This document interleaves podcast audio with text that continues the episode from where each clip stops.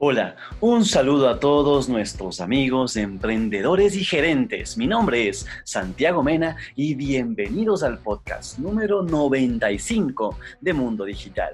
Hoy tenemos una invitada de lujo, mis queridos amigos, pero eso les comento más adelante porque el día de hoy el tema va a ser sobre la estrategia la estrategia digital enfocado en nuestras plataformas sociales, en nuestras redes sociales. Es un tema que realmente no te puedes perder. Y más porque tenemos una invitada de lujo. Así que, ¿estamos listos? Pues empecemos. Estás escuchando un episodio más de Mundo Digital, un podcast diferente que nace con el objetivo de compartir conocimiento referente a marketing digital, estrategias y negocios. Entérate de las últimas noticias, tendencias, entrevistas y mucho más. Hoy compartiremos con Israel Mena, estratega digital y de negocios, Stephanie Dorado, especialista en marketing turístico, y Santiago Mena, estratega digital enfocado en marca personal. Bienvenidos todos. Comienza Mundo Digital, un espacio donde hablamos sobre tendencias, técnicas, noticias y todo lo referente a la parte de marketing digital y sus alrededores. Por eso hoy tenemos una invitada especial el día de hoy que Irra la va a presentar. Claro que sí, mi querido Santi. Como todos los martes, nosotros tenemos invitados de talla internacional. Y en este martes, obviamente, no es la excepción y contamos con Albertina, que es doctora en comunicación, es MBA, es periodista, cuenta con más de 20 años de experiencia en la comunicación corporativa y también en la parte institucional y también política. Ha atendido más de 50 clientes en el sector público, privado y académico en más de 18 países. Así que mi querida Albertina Navas, bienvenida a Mundo Digital. Gracias chicos, qué gustazo estar aquí con ustedes, un placer para compartir de estos temas que nos apasionan. Claro que sí, mi querida Martina. Vamos con la primera pregunta. Vamos, que tenemos poco tiempo en la parte de las radios y te vamos con la primera pregunta. Cuéntanos, ¿qué es una estrategia digital? Bueno, cuando hablamos de estrategia tenemos que eh, hablar en general de que siempre se trata de cómo llegar desde un punto A a un punto B y saber cómo va a ser esa ruta. En el caso de la estrategia digital, estamos hablando de el punto A es el dónde estamos en términos de posicionamiento digital, a dónde vamos en términos de objetivos para cada plataforma digital el cómo vamos a llegar es nuestro plan de contenidos y en esa hoja de ruta, que no siempre es tan lineal y tan perfecta, tenemos que ir también haciendo un monitoreo, es decir, cómo vamos a medir que estamos llegando de ese punto A a ese punto B, que sería la analítica de las distintas plataformas digitales. Qué excelente. Y también la segunda pregunta que tengo, que tenemos aquí en Mundo Digital es ¿por qué debemos tener una estrategia en nuestras redes sociales? Pues cuando hablamos de estrategia digital, tenemos básicamente seis elementos claves. Estamos hablando de la página web, que es el eje, porque es como una, nuestra presentación oficial en el mundo digital. Tenemos las redes sociales, que son canales de apoyo donde vamos a poder hacer construcción de marca, construcción de comunidad, vamos a poder estrechar vínculos con nuestros grupos de interés clave, con nuestros clientes, con nuestros aliados, con potenciales clientes, etcétera. Y también, eh, entonces, las redes sociales nos ayudan a llevar tráfico a esa página web, que es nuestro eje, donde en muchos casos, dependiendo de la industria, está la conversión a la compra. Entonces, la página web, las redes sociales, las plataformas de mensajería como WhatsApp, por ejemplo, las aplicaciones móviles, la publicidad digital y el posicionamiento en motores de búsqueda, todo configura cada cual desde su rol y función el resultado que buscamos en la estrategia digital. Y en ese contexto, las redes sociales son las principales plataformas de construcción de vínculos y comunidad para poder generar posicionamiento digital y facilitar la conversión de compra. Totalmente de acuerdo, mi querida Albertina, y la verdad es que sí, todas estas seis plataformas o seis herramientas que nos acabas de comentar son sumamente necesarias para la parte estratégica. Pero vamos un poquito más atrás. Cuéntanos acerca de cómo podemos nosotros crear un valle de personas. Bueno, en el contexto de una estrategia de inbound marketing, que es este marketing de atracción, es decir, volverte una marca interesante, sexy, no tener que salir a vender, sino que te vengan a comprar. El buyer persona es uno de los elementos claves porque es como la perfilación de tu cliente ideal. Es decir, si yo tuviera mi cliente perfecto aquí enfrente, ¿cómo sería? Y lo interesante es poder definirlo no solamente en términos demográficos, es decir, no solamente que viva en Quito, que sea hombre o mujer, que tenga tal edad o que tenga tal tipo de estudios, sino también hacer una perfilación de estilo de vida. Eso es muy importante porque nos va a dar datos, por ejemplo, de su historia. Quizá ahí vamos a entender mejor sus miedos, sus frustraciones o sus motivaciones de compra vamos a entender sus retos, vamos a entender sus dolores, qué es lo que quiere solucionar, de manera que podamos plantear nuestra propuesta de valor en términos de solución de sus problemas. El buyer persona implica entonces entender su comportamiento digital, qué es lo que hace en sus momentos de ocio, cómo se relaciona con otras personas, qué plataformas utiliza, cómo consume la información, cuáles son sus patrones de gasto y de consumo, cuál es su lógica de decisión de compra y con qué objetivo se hace todo esto. Con el objetivo de que podamos afinar nuestra estrategia digital de una manera tan depurada que nuestras acciones sean cada vez más optimizadas, es decir, hacer más con menos presupuesto. Una cosa que me encantó, Albertina, es lo que tú decías, este nuevo forma de hacer marketing y limbo marketing que te permite a ti enamorar a las personas, no tanto como se hacía el marketing tradicional que era muy, muy push, que a la gente decía, cómprame, cómprame, cómprame, mira, estoy aquí, y utilizábamos medios como la televisión, como, como en su caso también incluso películas o, o temas también de póster y demás. En cambio ahora lo que hacemos nosotros es conocer a esa persona, conocer sus comportamientos, sus canales, cómo están consumiendo la información a través de medios digitales y en base a eso ir creando el contenido, ir creando las campañas y obviamente midiendo para llegar también a esas fases de convertir, de atraer, de convertir, de vender y de fidelizar. Mi querida Albertina, aquí una pregunta que es muy técnica, que generalmente siempre la gente que está emprendiendo y haciendo negocios se pregunta el momento de crear una campaña o crear contenido digital. Y es, ¿podemos tener nosotros varios buyer persona dentro de una estrategia digital o solamente tenemos que tener un buyer persona? Esa es una pregunta súper importante porque eh, el buyer persona va a tener que ver un poquito con la segmentación y les voy a, explicar con un ejemplo que yo lo vivo día a día en la universidad.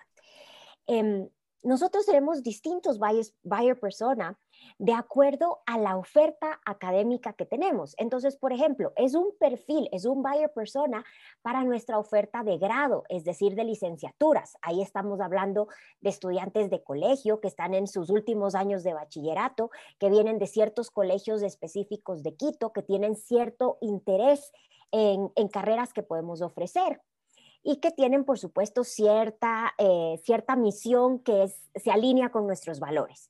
Para posgrado estamos hablando de un segmento distinto, es otro buyer persona. Entonces ya nos cambia la edad primero, son personas que ya tienen una, un contacto con el mercado, que ya tienen un primer acercamiento y lo que buscan es una especialidad. Entonces su comportamiento y su motivación es distinto. El chico de grado lo que quiere es cambiar el mundo a través de la carrera que va a escoger. La persona de posgrado quiere un ascenso o ganar más a través del título que va a obtener. Entonces, por ejemplo, esa motivación te configura dos buyer persona distintos. Es un buyer persona diferente, por ejemplo, oferta técnico-tecnológica, que es un segmento eh, de un nivel socioeconómico distinto y de un comportamiento distinto. Por ejemplo, muchos ya son emprendedores que han estado muchos años en el mercado y que no tuvieron la oportunidad de, estudiar eh, una carrera formal cuando eran más jóvenes. Entonces tienen otro comportamiento, consumen información en canales distintos y esperan un mensaje diferente. Y así te puedo hablar de cerca de 6, 7 distintos buyer persona que tenemos solamente en la universidad. Entonces, cuando pienses en tu buyer persona, eh, nunca va a ser uno, excepto que tengas un único producto que tenga un único fin, pero más bien lo natural va a ser que tengas diversidad de buyer persona en función de la perfilación del producto.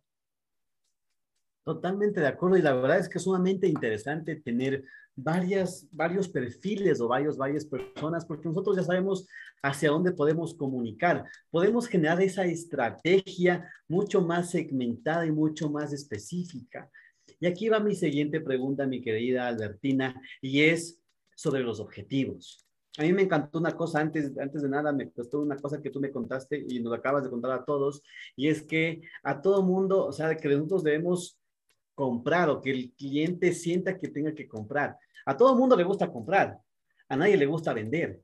Entonces debemos generar esa, esa nueva, ese nuevo pensamiento y debemos hacer con estrategias que realmente funcionen, enfocándonos al buyer persona eh, segmentado al tipo de producto que nosotros queremos comunicar y también van los objetivos de la mano. Cuéntanos acerca de los objetivos de SMART. Bueno, si traducimos SMART significa que tenemos que plantear objetivos específicos, medibles, em, accesibles, relevantes y relativos al tiempo. ¿Qué significa eso en la práctica? En estrategia digital y sobre todo en redes sociales hay una cierta tendencia a la imprecisión. Por ejemplo, me he encontrado a veces con muchos eh, planteamientos o planes de redes sociales cuyo objetivo es el posicionamiento de marca. ¿Qué es eso? O sea, me, voy a, me puedo posicionar como la mejor o la peor marca de un segmento. Entonces, hay que empezar a ser específicos. Y la maravilla de las redes sociales es que puedes medir casi todo. Es decir, sabes cuánta gente potencial te vio, quién te vio, quién interactuó contigo, si esa interacción fue positiva o negativa, la amplificación que tuvo. Entonces, todo eso te permite poder establecer objetivos en el tiempo y objetivos que están relacionados con el eh, túnel de conversión. Entonces, por ejemplo, si mi producto está en etapas tempranas donde nadie me conoce, puedo establecer objetivos relativos al alcance. Primero necesito que me conozcan para que interactúen conmigo. Entonces, ahí sí me puedo plantear el tema de seguidores, seguidores en distintas plataformas, por ejemplo. Si la gente ya me conoce, me interesa que me consideren, es decir, que en su lista de su lista corta de opciones yo esté ahí con una propuesta diferenciadora. Entonces ahí vamos a plantearnos en términos de ya de una primera conversión, que puede ser la participación, que hayan compartido información eh, de mi página, etcétera. Si ya estoy en una etapa más madura de mi producto, de pronto ya me puedo plantear conversión de compra, que me llenen formularios de interés, por ejemplo, que, que, se apunten en una determinada actividad, que soliciten un contacto para poder cerrar una venta y si ya incluso he generado ventas, puedo llegar a la parte más baja del túnel y que es lo más lindo de redes sociales, y es que el túnel se retroalimenta con la gente que ya compró, que vuelve a comprar y te recomienda. Y con esa recomendación vuelves a llegar a unos que no te conocían y que ahora te conocen y vuelves a empezar el túnel. Entonces, así tú puedes plantearte objetivos específicos, es decir, relativos a qué parte del túnel está, medibles en términos de seguidores, interacciones, em, conversiones, recomendaciones, eh, medibles a través de toda esta analítica dependiendo de la plataforma, alcanzables porque si hay referentes eh, eh, en el mercado que pueden depender de la industria, otros de la naturaleza de la plataforma, relevantes porque tienen que estar alineados al negocio por ejemplo, a mí no me serviría tener eh, indicadores que no me conduzcan a tener inscripciones de matrícula. Em, y finalmente, en el tiempo. Tengo que plantearme eh, ese objetivo, como se dice vulgarmente, em, una meta sin tiempo es un sueño. Y nosotros hacemos estrategia digital. Comparto mucho con lo que tú dices, Albertina. Y la siguiente pregunta, ya entendiendo nosotros qué objetivos, cuál es ese buyer persona, tendría... Ahí estamos, estamos de vuelta en la radio. Bueno, te decía Albertina que ya entendiendo nosotros la parte de los objetivos y también ese buyer persona a quién queremos llegar, la siguiente pregunta debería ser, ¿cuál sería el canal o los canales que yo debo tomar la decisión para obviamente hacer las publicaciones y las campañas? ¿Tú qué nos recomendarías en esta parte? ¿Cuáles serían los canales de redes sociales? Excelente. Bueno, ahí lo que yo recomiendo es aplicar lo que se llama la estrategia POST, que es la que sugiere el libro de Groundswell, que es uno de los cuatro libros más citados sobre la historia de Internet. ¿Y qué significa POST? Primero, dice empezar por las personas. ¿Cuál es ese diagnóstico? Eh, justamente definir el buyer persona, cómo se comportan mis consumidores, cómo se comportan mis competidores y cómo me comporto yo misma como compañía. Segundo, los objetivos, como hemos acabado de hablar, los objetivos SMART. Luego eh, nos dice la estrategia. La estrategia tiene que ver con qué resultados de negocio eh, estoy buscando y en consecuencia qué contenidos son relevantes para esa marca. Y la última decisión es la tecnología. Es decir, hay que partir de, de comprender que hacer estrategia digital no es una estrategia de tecnología. Al contrario, es una estrategia de negocio que usa la tecnología como vehículo. Entonces, lo que tenemos que comprender es para mi marca, qué plataformas son relevantes. Entonces, lo que sí recomiendo es que si estamos en fases tempranas, tengas una lógica de tener una red masiva, porque es igual como cuando tienes que estar en la percha de un supermercado, necesitas exposición. Y pues ahorita nuestra red masiva eh, por, por antonomasia por ahora es Facebook todavía. Y una segunda red de nicho en una fase temprana. Ese nicho va a depender de tu perfil de marca. Por ejemplo, Twitter puede ser muy útil para em, áreas relacionadas con, con, análisis, con opinión pública, con política, con periodismo.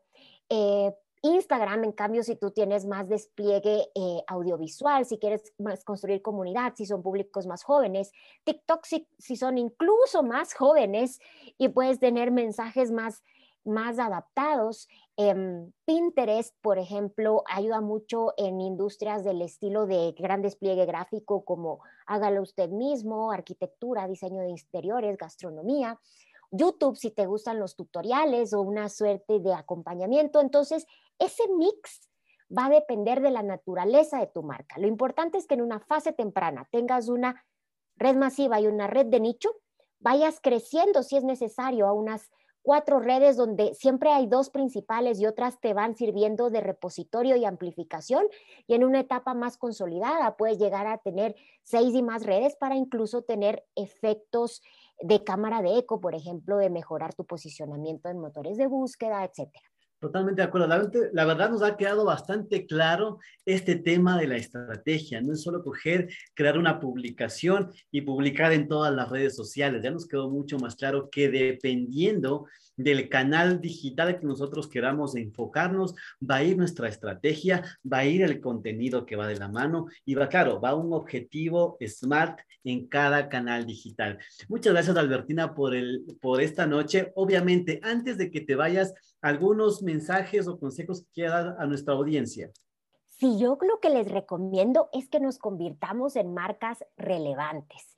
Hagan siempre una analogía con lo que es un proceso de cortejo o de seducción.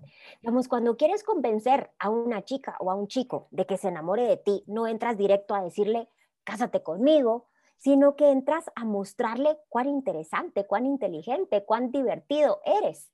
Exactamente de eso se trata un proceso de inbound marketing, es decir, de dar contenidos relevantes, útiles, interesantes y atractivos, de manera que el cliente me vea lo suficientemente sexy como para acercarse a mí y no tenga yo que pedirle, peor rogarle que me compre. Entonces trabajemos en ser marcas sólidas, fuertes, interesantes, atractivas y los clientes van a llegar.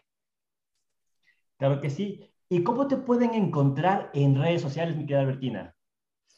Con mucho gusto, por favor, eh, ubíquenme como Albertina-Navas en redes, en Twitter, en Instagram. Eh, y si no, también nos podemos ver a través de mi página web, albertinanavas.com. ¿Y cómo le encuentran a Israel en redes sociales? Claro que sí, amigos. Mi nombre es Israel Mena y soy estratega digital y de negocios. Y me pueden encontrar a mí en todas las redes sociales como isra.mkt y también en mi página web como isramkt.com. ¿Y a ti, Santi? Bueno, yo no tengo página web, pero me pueden encontrar a la agencia como www.pedeagencia.com y a mí personalmente me pueden encontrar como arroba santimenas en todas las plataformas digitales. Esto ha sido todo por hoy en Mundo Digital. Muchas gracias.